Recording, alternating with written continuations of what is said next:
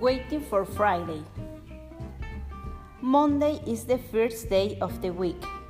He did not like Mondays. He had to go to work. He worked at the post office.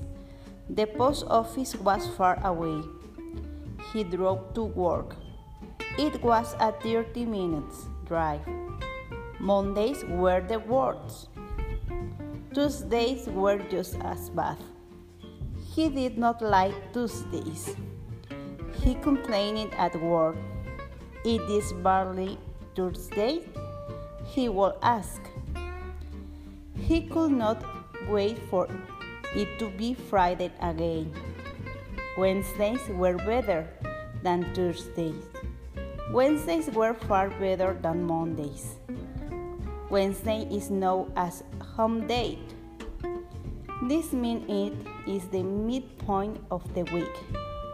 Wednesday is day after Thursday. He still did not like Wednesdays. Thursdays were better. He liked Thursday. Thursday is the unofficial start of the week. Thursday is the day after Wednesday. More importantly, it is the day before Friday. Friday is his favorite day of the week.